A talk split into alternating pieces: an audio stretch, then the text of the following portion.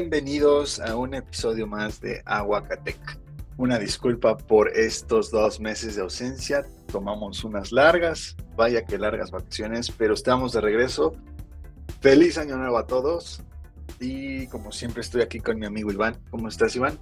Muy bien, Uli. Bienvenidos a todos y muy feliz año 2022. Así es. Vamos a arrancar con este episodio 16. A la fecha que estamos grabando este episodio es 19 de enero del 2022 y el día de ayer, 18 de enero, amanecimos con una noticia bomba en el mundo de la tecnología, específicamente en los videojuegos, y es que Microsoft compró Activision Blizzard por 68.700 millones de dólares y quiere decir que Xbox se queda con Call of Duty, Diablo y hasta World of Warcraft. Arrancamos con este episodio.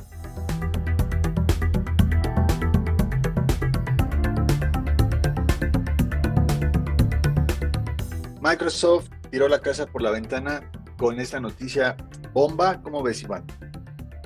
Ah, pues sorprendente y ah, pues muy bien por ello. Se ve que, traen una estrategia bastante agresiva. Eh, con esta compra, la verdad es que quedaron eh, como la tercera empresa de videojuegos más grande del mundo y solo atrás de Tencent, una empresa china, y de Sony, una empresa japonesa. Pero pues solo es cuestión de tiempo para esperar a que, Sony sea superado. La verdad es que muchos nos estamos preguntando y cuál es la respuesta de Sony ante esto. Y, respuesta no como, como, declaración, ¿no? Sino eh, corporativamente, qué van a hacer, qué van a adquirir, qué, nuevos juegos van a sacar, qué planes tiene Sony. Pero pues al final eh, el foco está en, Microsoft, esta nueva adquisición.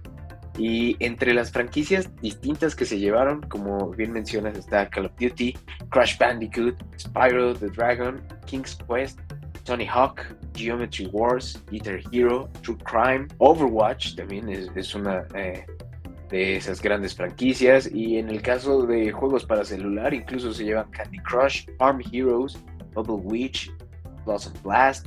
Eh, es un futuro prometedor. Ojalá eh, eh, Call of Duty, Diablo, Overwatch o tal vez World of Warcraft lleguen al Game Pass.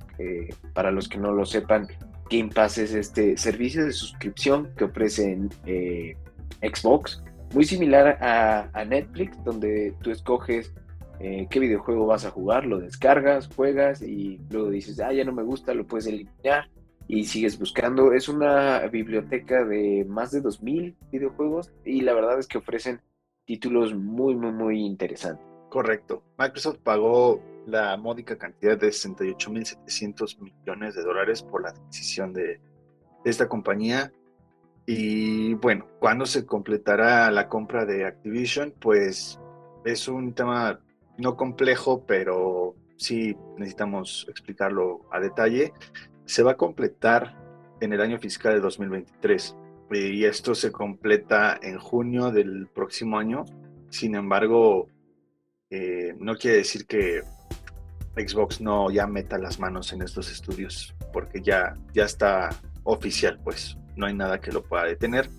Solo hay que esperar que llegue junio del 2023.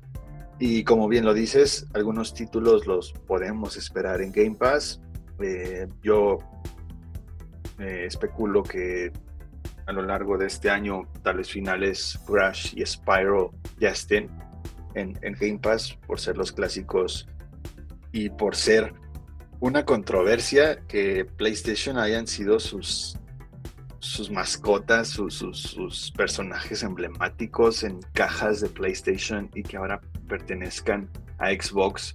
Me imagino una caja de un Xbox edición especial de Crash o de Spyro que salgan ahí al lado de Master Chief y de Marcus de Gears of War.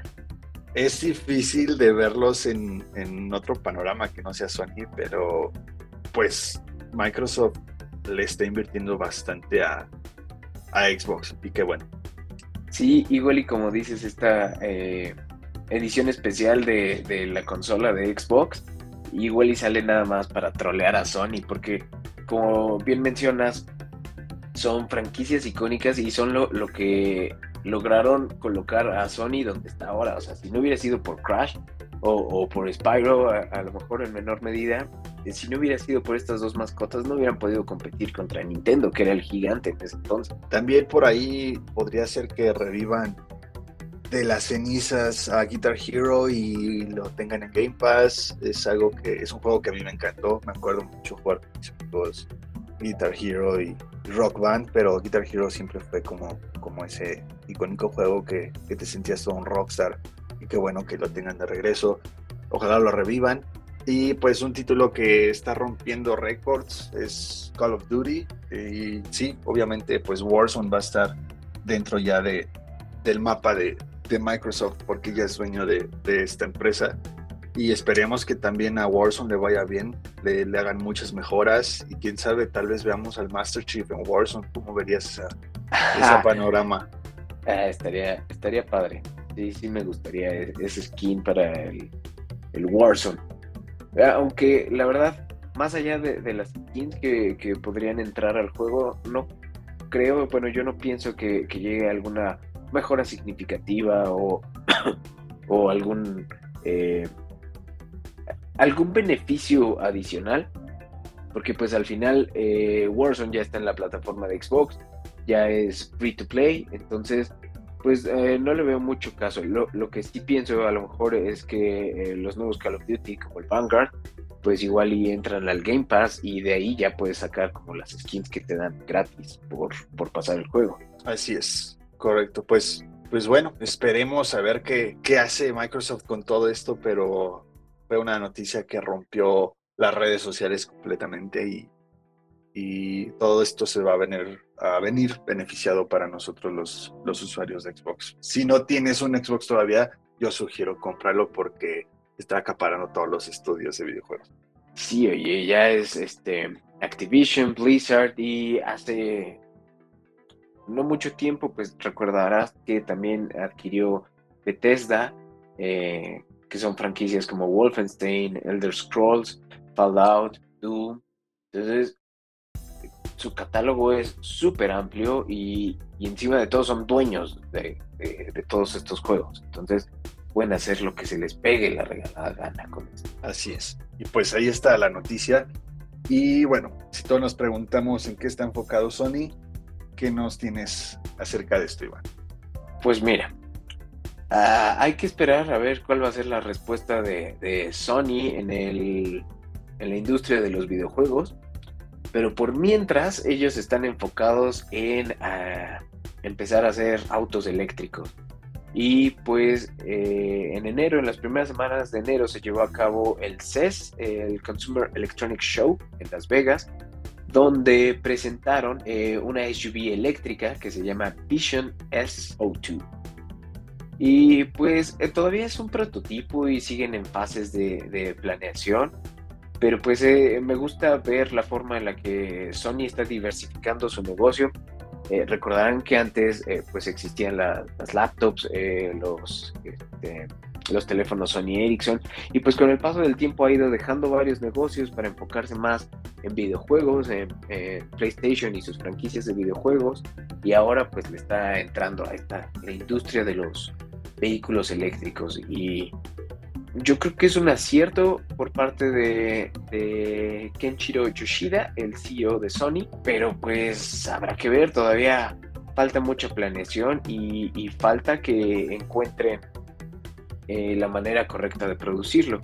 Eh, ya lo hemos comentado varias veces, eh, Tesla, que actualmente es el mayor fabricante de, vehículos eléctricos, pues se las ha visto difícil, ha tenido que superar muchos obstáculos muy difíciles a la hora de, ensamblar sus productos y llevarlos a, de la línea de producción a los consumidores. tal está el caso ahí de la Cybertruck, que sigue pendiente, ya ni siquiera tienen fecha de, entrega, fecha estimada de entrega en su, en su sitio oficial.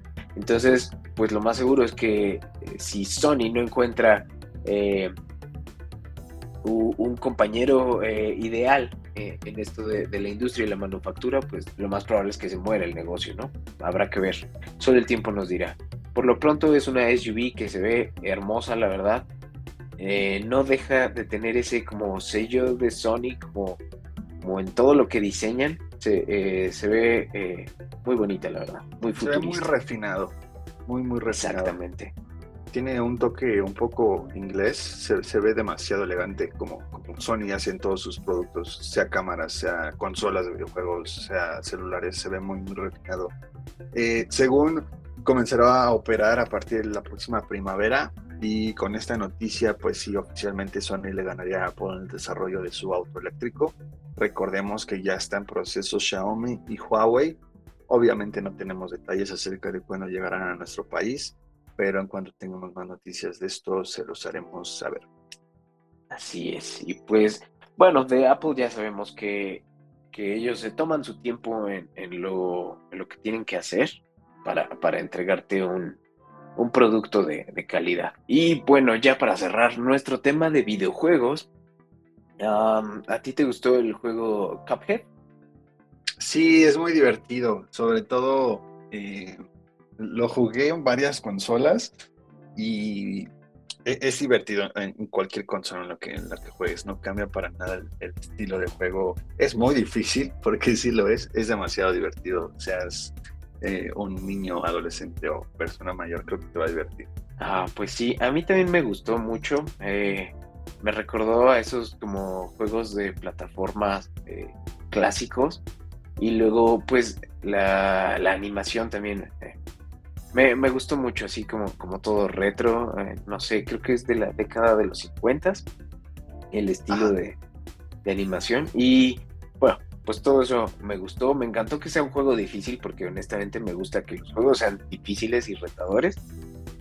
Y a todo esto, pues Netflix eh, lanzó el adelanto de un show basado en este videojuego que se va a llamar The Cuphead Show. Es una serie animada donde eh, van a seguir las aventuras de Cuphead y su hermano Mugman. Y pues está planeada que se va a estrenar para el 18 de febrero. Para todos los que les haya eh, gustado este videojuego, la verdad es que eh, la serie en Netflix mantiene el estilo retro de las animaciones eh, y todo, todo se ve bastante bien. A mí, en lo personal, me recuerda a las caricaturas de, de antaño y, y, me encanta, la verdad. Tiene una animación tipo como, como las primeras que vimos de Mickey Mouse y con un poco más de color. Ajá. Ajá. entonces se, nos trae nostalgia a lo que estábamos viendo nosotros de niños o hasta nuestros padres, pero, pero es demasiado divertido. Entonces, qué padre que va a tener un show en Netflix con esta misma animación. Pues sí, ya está más cerca cada vez y eh, pues yo en lo personal ya no puedo esperar para verlo. Sí, 12 episodios con duración de 12 minutos cada uno. Suena bien. A ver, hay que esperar espero que esté, que esté bueno. Lo que no sé, por ejemplo, es si va a tener un tono más como, como adulto, eh, si tratarán, no sé, algún eh, chistes de doble sentido, no, violencia un poco más gore, no, no lo sé. Habrá que ver, habrá que ver, porque sí es importante eso, porque no te imagino poniéndole a, a tus hijos South Park. sí, exacto. Muy bien. Y pasando a otro tema, las llamadas holográficas como en Star Wars ya son una realidad gracias al M-By Portal. Hacer videollamadas al más puro estilo de Star Wars o de Star Trek, como dice esta nota, es lo que tiene esta intención el Portal M. Y lo que tiene esto es como una pantalla, pero que hace que la imagen flote en, pues en la nada. Entonces tiene una tecnología eh, con una pantalla holográfica táctil de alta densidad que además va acompañado de 16 GB de memoria RAM y con un terabyte de almacenamiento. Eh, es posible enviar contenido interactivo o pregrabado usando un dispositivo compatible vinculado al M-Portal. Y bueno, o sea, todavía no se sabe el precio final de este dispositivo, se ve impresionante eh, flota sobre la misma pantalla, pero también sobre pues, pues la nada. Entonces puedes hablar con una persona de cuerpo completo, obviamente debe tener el mismo dispositivo que tú, eh, pero se, se, ve bastante futurista y se ve bastante bastante bonita, aunque es enorme la cajita. Sí, eh, se ve muy bien y sabes que va muy ad hoc con las nuevas tendencias que estamos viendo de lo del metaverso y de los NFTs. Entonces, creo que sería un accesorio ideal eh, para esta nueva tendencia. Sin embargo, también siento que es un producto eh, adelantado a su época. No sé, a lo mejor pues están decidiendo lanzar eh, el modelo M ahora sin grandes intenciones, sin grandes expectativas de compra, pero para poder seguir eh, desarrollando y al momento en, el que estemos completamente metidos en el metaverso, ya sea de Microsoft, de eh, Meta, es Facebook, este, pues ya podemos tener un modelo M5 a lo mejor y ya va a estar mucho mejor diseñada la experiencia y, va a tener funciones más útiles. Eh, estoy viendo el video promocional de este modelo M, que es el actual, y pues eh, está increíble, está muy llamativo, eh, muy novedoso, pero no siento que, sea útil en la vida diaria. Aquí salen imágenes de una parece una mamá con su hijo hablando con, yo creo que es la abuelita. Ah, pues está bien, pero no es algo que, que, te pueda diferenciar de la videollamada, ¿me entiendes? al final de cuentas, pues nada más estás viendo el cuerpo completo contra una videollamada de, celular que ves el rostro de la persona, ¿no? Correcto, no es indispensable. Sí, sí, sí. Eh, también sale una imagen de un niño estudiando el sistema planetario solar y cómo eh, le hace zoom a, Saturno y como que gira el planeta. Ok, sí, pero ¿cómo, te hace aprender más eh, ver, ver el planeta así? ¿Entiendes? O sea, eh, no veo la utilidad en este momento para este tipo de dispositivo. Te digo, en algún futuro, cuando estemos de lleno en el metaverso, lo más seguro es que sí sea útil y, que tenga eh, funciones bastante relevantes para eh, nuestro día a día, para la vida cotidiana, pero ahorita no. Sí, sobre todo también debemos esperar para ver qué tipo de software trae integrado, porque al ser una primera generación de este tipo de dispositivos, pues obviamente va a tener fallas. Entonces habrá que probarlo, habrá que checarlo. Estoy seguro que desde que sea su lanzamiento las primeras unidades me parece que van a llegar este próximo marzo. Eh, va, a tener muchas fallas, va a tener muchas correcciones de software constantemente, entonces eh, habrá que probarlo y habrá que, como bien dices, esperar a que llegue bien de lleno el metaverso para poder tener más competencia a este tipo de productos y ver qué tan útil van a ser para nuestro día a día, porque hoy no creo que, que sea útil para ninguno de, de nosotros. Sí, sí está difícil integrarlo en, el, en la vida diaria, en el día a día. Al menos es un gasto innecesario que yo no haría. Exacto, aunque pues bueno, si te invitara a mi casa y te dijera, mira, vamos a hablar con un amigo y lo ves de cuerpo completo y todo y me ves haciéndole suma a un carro y todo, pues obviamente va a impresionar, ¿no? Porque no estamos acostumbrados, pero de ahí en fuera, pues no, no tiene mayor, mayor impacto. Exacto. Muy bien. ¿Qué más tenemos, Uli? Bien, hay una noticia de que los satélites de Starlink de Elon Musk alumbran tanto en cada lanzamiento que los confundieron con meteoritos y ovnis en Latinoamérica. Es un tema bastante gracioso porque durante la noche del jueves 6 de enero del 2022 diversos usuarios comenzaron a inundar las redes sociales reportando una serie de extrañas luces brillantes en hilera, desplazándose de forma ordenada en el cielo. Obviamente esto causa un, un, impacto en todos y van a decir qué onda, qué está pasando allá arriba. Y aunque algunos comentarios se les catalogó directamente como meteoritos o hasta ovnis, en realidad se trataba de los satélites de Starlink de SpaceX que fueron lanzados a órbita a bordo de un Falcon 9 el mismo 6 de enero desde el complejo de lanzamiento del 39A en el Centro Espacial Kennedy en Florida. Ah, pues mira, ¿qué te puedo decir? Eh, desde hace años que Elon salió con este plan de poner eh, cerca de 42 mil satélites en órbita, pues ya sabíamos eh, este tipo de problemas que, iban a surgir. Eh, específicamente es un problema para los astrofísicos y todas las personas que se dedican a observar el cielo nocturno y estudiar fenómenos del cosmos, porque pues ahorita le pasó a, la gente normal, a, los civiles comunes y corrientes que voltearon al cielo y vieron las luces y, lo confundieron con ovnis y con meteoritos.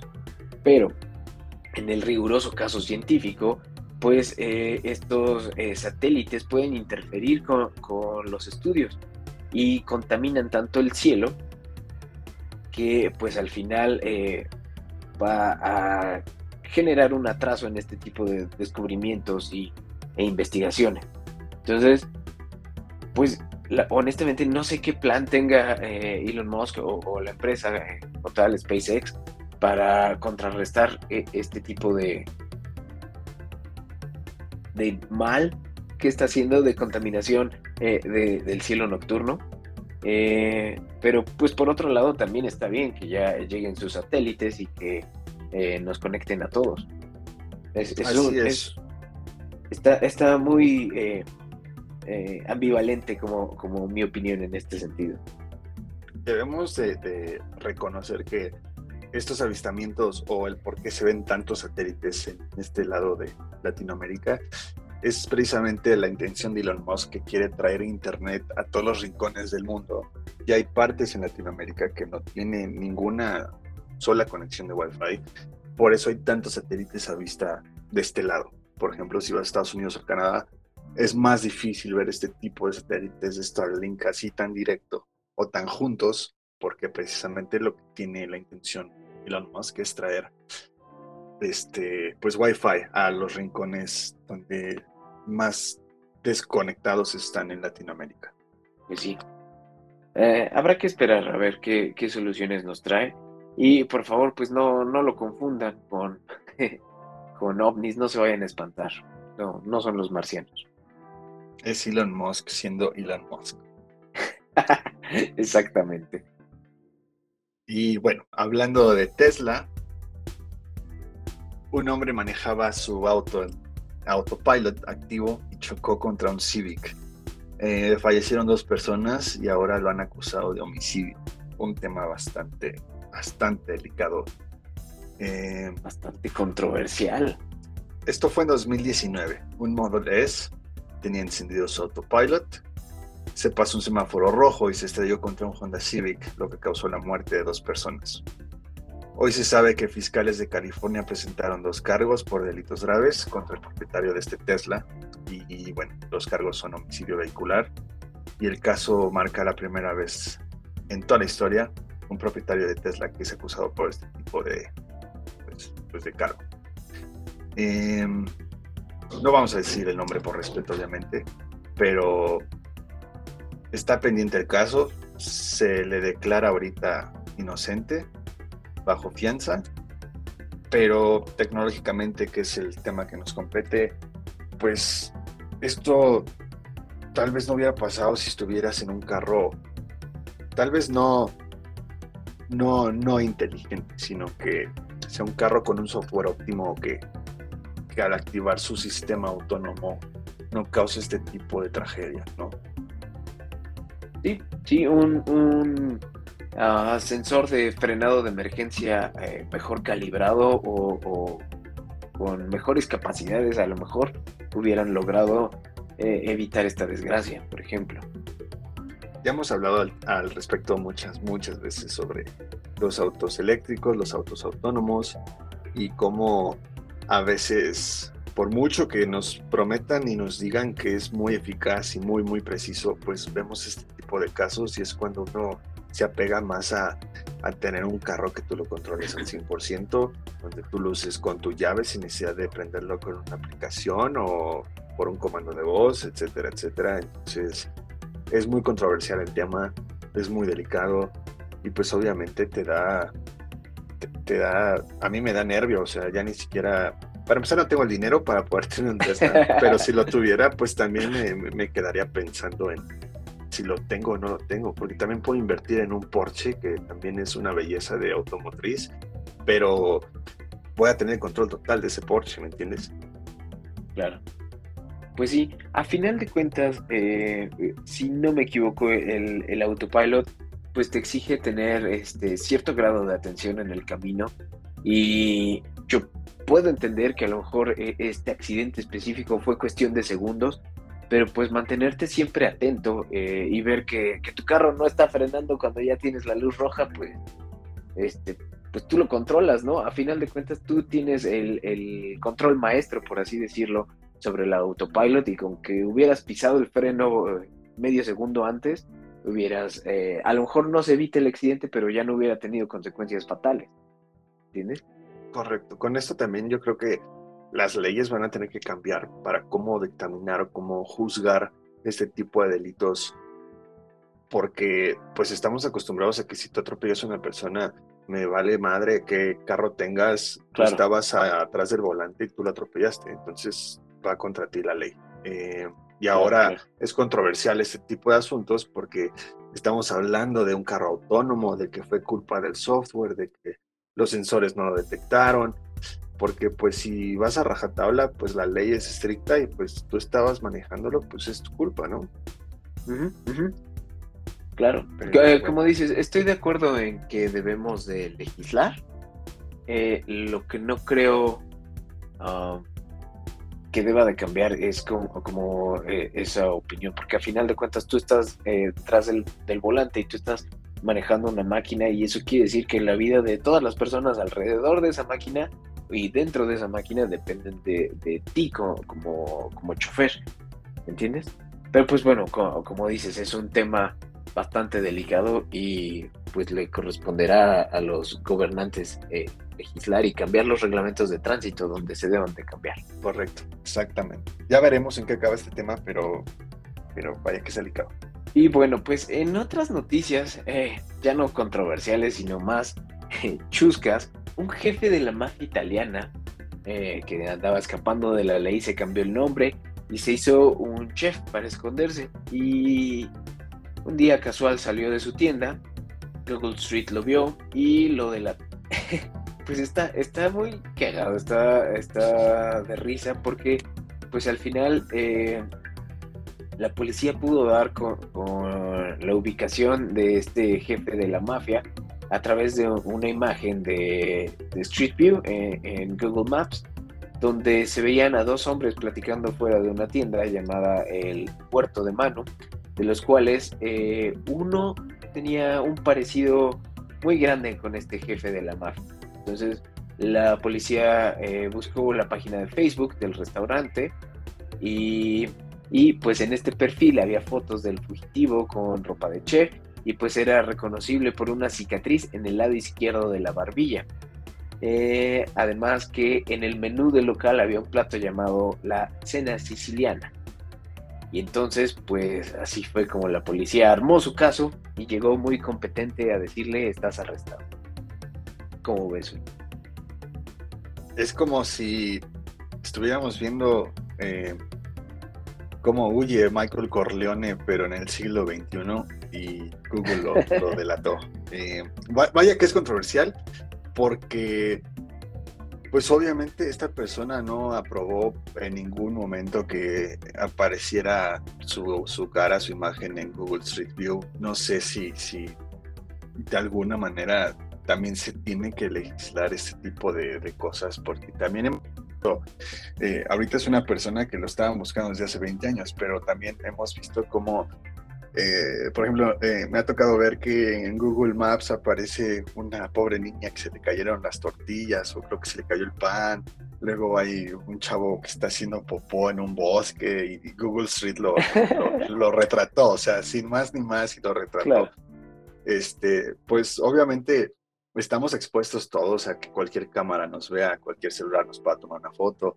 Y aquí digo, si es contra una persona que ha hecho daño durante mucho tiempo, yo no soy quien para estar juzgando, pero pues es vaya muy compro, déjame decir otro, pues es muy comprometedor para estas personas que aparezcan en, en, la tecnología de Google y, que Google diga, pues sabes que se parece a una persona que estaba buscando desde hace mucho tiempo y mira, aquí está. Si lo quieres encontrar, lo encontré en esta esquina y pues así fue como lo, lo hallaron. Em, no sé qué, qué opinar al respecto, pero pues estamos en una época en la que todos estamos expuestos, entonces pues creo que es más fácil hacer el bien que el mal, siempre he pensado eso, pero ahora más que nunca, porque cualquier persona ya te puede tomar una foto y sobre todo Google que tiene el control sobre nosotros, pues te puede reportar en cualquier momento.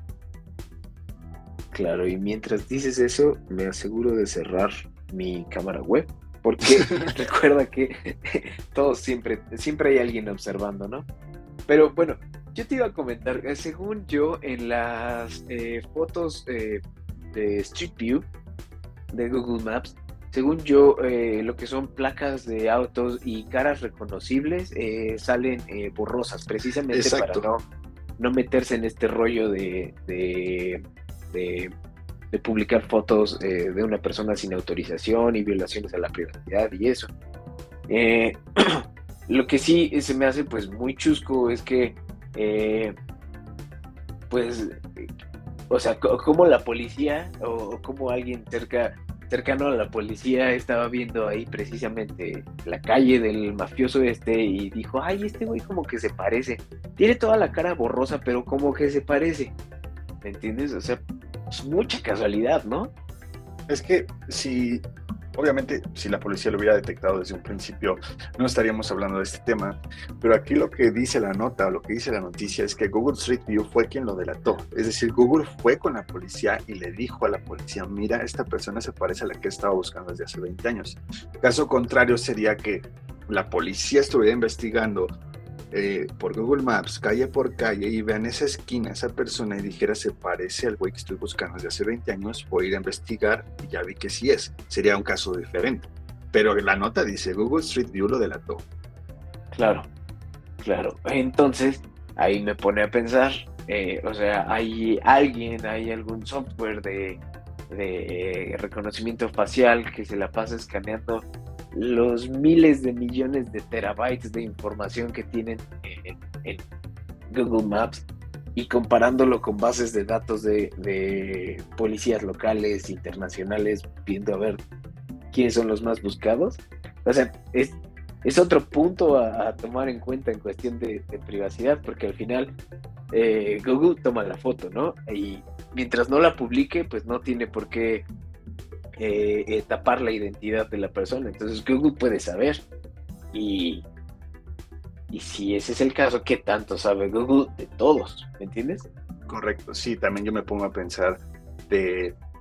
Si no han visto esas camionetitas, subiré una al Instagram de Aguacatec para que la puedan ver, pero tiene una cámara enorme, como una cámara de 360 grados, y este y constantemente conforme va avanzando está tomando fotos creo que es por cada cinco segundos. Entonces, también Google tiene el, poder de estar monitoreando qué foto de qué calle quieren que esté en su plataforma, ¿me entiendes? Porque también yo no, yo no dudo que, que en alguna parte del mundo haya pasado una camionetita y le haya tocado tomar la foto de algún tipo de asalto, ¿no? O de algún de alguna riña entre algunas personas o no sé, pero y obviamente ese tipo de cosas lo quita de, su plataforma, pero, pero bueno, yo, yo, mi recomendación sería, si ven esas camionetitas y no quieren aparecer para nada en Google Maps, tápense la mano, échense a correr, no sé yo, pero, pero ya vimos que sí puedes aparecer. Sí. qué miedo con, con Google y sus camionetitas que te acosan. Todas stalkers. Sí, sí, sí, que, que, te van siguiendo toda la calle y sientes todo acosado, pero no, nada más le van tomando fotos a toda la calle. Pobre Don Corleone lo atrapó Google Maps, no puede ser. y bueno, pasando a otro tema de Google, eh, no tan chusco, la verdad esta es una buena noticia. Google Wi-Fi llegó a México, es el router que promete la mejor cobertura de Internet en toda la casa. Este es su lanzamiento y su precio oficial. Eh, Google Wi-Fi está disponible en México a partir de ayer, 18 de enero, en tiendas Chedraui, Coppel, Costco, Liverpool, Mercado Libre, Mixup, Office Depot, Palacio de Hierro, Radio Shack, Sanborns, Sears, Home Depot y Walmart en dos presentaciones. Un pack por 2.599 pesos o tres paquetes por 4.999 pesos. ¿Qué es Google Wi-Fi? Pues básicamente es un router. ¿Qué es un router? Pues lo conectas a tu modem de, Wi-Fi doméstico y esto expande la conexión a toda tu casa. Em, por ejemplo, yo tengo mi, modem abajo, de, donde estoy ahorita grabando esto. Me cuesta que llegue la señal acá arriba donde estoy. Si yo comprara un Google Wi-Fi, lo pongo acá arriba y ya puedo tener una conexión más, más amplia y, más eficaz. ¿Cómo ves? Ah, pues está increíble y la verdad, eh, pues todos estos productos de, de home, de eh, casa inteligente que está sacando Google bajo su línea Nest, eh, son muy buenos, de muy buena calidad. En lo personal pienso que están un poco caros, pero al final pues lo que te ofrecen es una conectividad, tanto a internet como entre los mismos dispositivos, bastante buena. Me gusta esta oferta del de, Google Wi-Fi de 3 pack por 4.999 porque de esa manera, pues, si tienes una casa grande o, simplemente tienes eh, una ubicación donde le cueste trabajo eh, llegar la señal de Wi-Fi, pues te compras estos tres, pones uno eh, donde está tu modem actual, tu proveedor, y luego los otros los vas colocando estratégicamente para que te llegue el internet y, y aseguras una cobertura en tu casa, en tu oficina, en tu negocio muy estable. Y pues como dices, eh, ahorras problemas y, más ahora en la era de, del home office, pues al menos yo en lo personal batallo mucho con las llamadas eh, y estoy, estoy en una junta y empieza a fallar mi internet y entonces rápido corro a ponerme literal junto al modem, eh, pues para que se conecte bien. Entonces, creo que es bastante útil y la propuesta de, Google en el caso de, de productos para la casa inteligente está cada vez más, más fuerte. Yo estaba considerando comprarme unos de, Huawei, unos routers de Huawei, eh, pero pues ahora con la llegada de este Google Wi-Fi, pues igual y, mejor le invierto en, en, el de Google. Sí, eh, correcto muchos preguntarán, bueno, ¿por qué estás hablando de esto si ya conocemos los routers, ya existen desde hace mucho tiempo? Pero Google Wi-Fi eh, acaba de tener la certificación del mejor router en Estados Unidos y por fin ya llegó a México. Entonces, por esa certificación, la eficaz manera que tiene para interactuar con, con tú siendo el dueño de tu propio Internet, puedes meterte a la aplicación de Google Home, puedes ver quién está conectado, puedes ver incluso qué tipo de páginas pueden ver. Por ejemplo, tú, Iván, puedes bloquear ciertas páginas a tus hijos con estos este, routers. Eh, puedes bloquear la hora, el horario en el que puedan conectarse al Internet. Tienen muchas maneras de, interactuar, no solo expandir el Wi-Fi. Entonces, es muy bueno que haya llegado a México y lo van a tener muchas tiendas. Entonces, yo creo que también voy a considerar comprar, comprar un paquete de tres. Sí, y sabes que igual y este es un paso más a a que Google por fin traiga a México su servicio de, Internet. En Estados Unidos es Google Fiber y por lo que he escuchado es, es bastante bueno. Es muy, muy bueno Google en Estados Unidos. Te amo Google, I love you. Patrocínanos. No te mueras nunca, Google. pues sí. Eh, ojalá eh, en un futuro decidan traer Google Fiber aquí es, es un mercado muy competido, pero, pero pues imagínate, tienes todo, toda tu casa, tu smart home eh, con productos Google y luego ya nada le metes el internet, pues garantizas un, un funcionamiento como reloj suizo, así increíblemente eh, coordinado y sincronizado. Así es, exacto. La, mejor descripción fue como un reloj suizo, muy, muy preciso a lo que tú necesitas, con la velocidad con la que necesitas y en el momento que lo necesitas. Pues sí. Y quién sabe qué, planes tenga Apple. Eh, recordarás que tenían el. Um, ah, ¿Cómo se llamaba su router? Air. Wi-Fi Air. una cosa así, ¿no? Ya está descontinuado, pero pues igual y, y retoman esos proyectos, ¿no? Sí, le, llamaban eh, coloquialmente el time capsule, la, cápsula de tiempo, porque se escuchaba como una pinche lavadora vieja. pues sí, igual y, retoman el proyecto porque pues al menos en el lado de, Smart Home, eh, Google y Amazon le están comiendo el mandado. Y sí hay muchos productos y tenemos el HomePod Mini y el Apple TV, pero pues no acaban de, cerrar el, ecosistema con puros productos de Apple, a diferencia de eh, Google con los productos Nest. Correcto, sí, exactamente. Y bueno, hablando de Internet móvil, eh, Veracruz tiene el Internet móvil más rápido y Total Play es el proveedor de Internet fijo más rápido de México, según Speedtest. Speedtest uh. es la plataforma para hacer pruebas de velocidad y dio a conocer los resultados de su análisis del último trimestre del 2021 y reportó importantes detalles del estado del Internet móvil y fijo en México. Eh, primero hablemos del Internet móvil.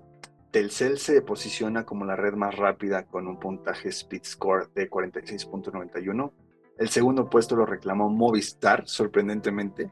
Y en tercer lugar, Altan Redes con 18.97. Finalmente, la sorpresa es que ATT quedó en último lugar, aunque muy cerca del tercer puesto, con 18.36. Ah, no manches, yo me acabo de cambiar a ATT. yo tengo ATT y he sufrido bastante, pero pero bueno, cambié de, teléfono, también tuvo mucho que ver eso, las antenas de, mi iPhone 12 ya están deterioradas y ahorita no he tenido problemas con el nuevo. Espero que siga así. Ojalá.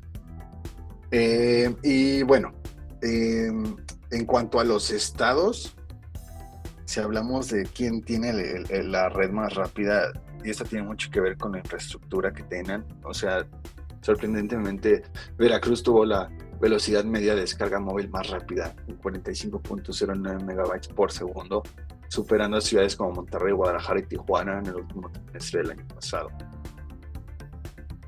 Eso está interesante. Sí, sí, exacto. Como por qué eh, las empresas de telefonía, en el caso de Telcel, que es la que tuvo la red más rápida, ¿por qué tiene más inversión en Veracruz que en Ciudad de México, por ejemplo? Y pues te puede parecer poco, ¿no? Porque Veracruz tiene 45 megabytes por segundo y la Ciudad de México tiene 37.41 por, megabytes por segundo. Pero pues al final eh, esos 8 eh, megabytes hacen la diferencia entre una buena experiencia de usuario y una gran experiencia de usuario, ¿entiendes? ¿Por qué, por qué, por qué motivo Veracruz tiene más velocidad? No voy a poder dormir hoy. vamos a investigarlo a fondo. Estaremos con esa tarea. y bueno, pasando al Internet fijo, según Speedtest, Total Play es el mejor proveedor de Internet fijo en México. De acuerdo con estos datos, Total Play mejora toda su competencia en el país en los tres aspectos que la plataforma califica. Uno, Tuvo el mejor speed score con 50.37 puntos, la latencia más baja con 12 milisegundos y la mejor consistencia con 73.7%. De la competencia, Telmex reclamó el segundo puesto en Speed Score con 38.81 puntos, Megacable el segundo puesto de latencia con 18 milisegundos y también de consistencia con 60.4%. Easy quedó en último en estos aspectos.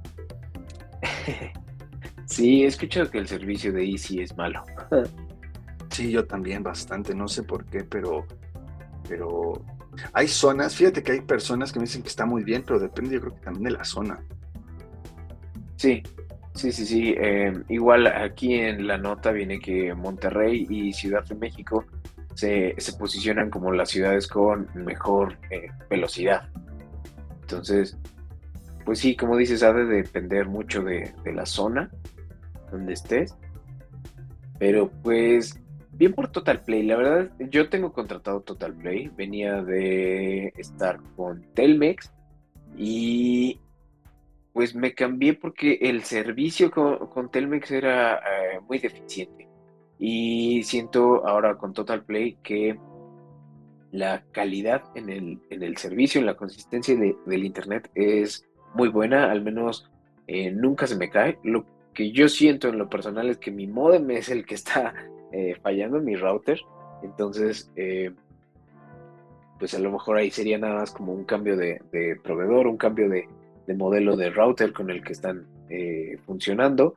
Y en cuanto a atención al cliente, pues también eh, Total Play creo que tiene una mucho mejor atención.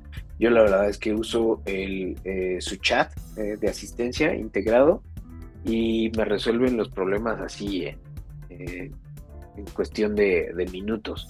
Si por decir ahorita quiero contratar este no sé, 10 gigas de velocidad, eh, les escribo y en, un lapso de 20 minutos ya este, tengo mi velocidad al tope como la pedí y pues ya. Todo, todo muy bien, ¿eh? por si lo quieren contratar. 20 gigas, tú estás loco. Oye, pues uno necesita mucha velocidad. para el Call of Duty. Pues sí, para Call of Duty, para Fortnite. Eh, y ya, es todo lo que juego. Muy bien, muy bien. Pues ahí están esos datos del año pasado sobre los proveedores, tanto móvil como fijo. Y con esto cerramos eh, el episodio, primer episodio del año 16, llevamos en total. Eh, y nada, solo queremos darle las gracias. Eh, y algo que queríamos mencionar es que no habíamos podido, pero queríamos mencionarlo hoy que cerramos el año siendo el podcast de tecnología top 10 en México, en todas las plataformas, sobre todo uh. en Spotify. Es un logro bastante bueno para nosotros que empezamos precisamente el año pasado con, con este proyecto. Y nada, esto es gracias a ustedes. Muchísimas gracias por el apoyo a todos nuestros amigos, familias que comparten constantemente nuestro podcast, que nos preguntan todos los días que cuándo va a haber uno nuevo, que nos dan like, que nos comparten nuevas noticias. O sea, gracias, infinitamente gracias por, por este apoyo y esperamos que, que este próximo año estemos ahora en el top 5. Vamos por más. ¿Cómo ves, Iván? Sí, pues yo encantado y obviamente muchísimas gracias a todos los que nos escuchan y pues que se cuide el Tex Santos, ¿no? Porque ya le vamos a quitar su puesto. Para allá vamos. Y bueno, nos despedimos. Muchas gracias, Iván. Muchas gracias, Uli. Nos escuchamos a la próxima. Felicidades al Atlante por ese campeonato. Bye.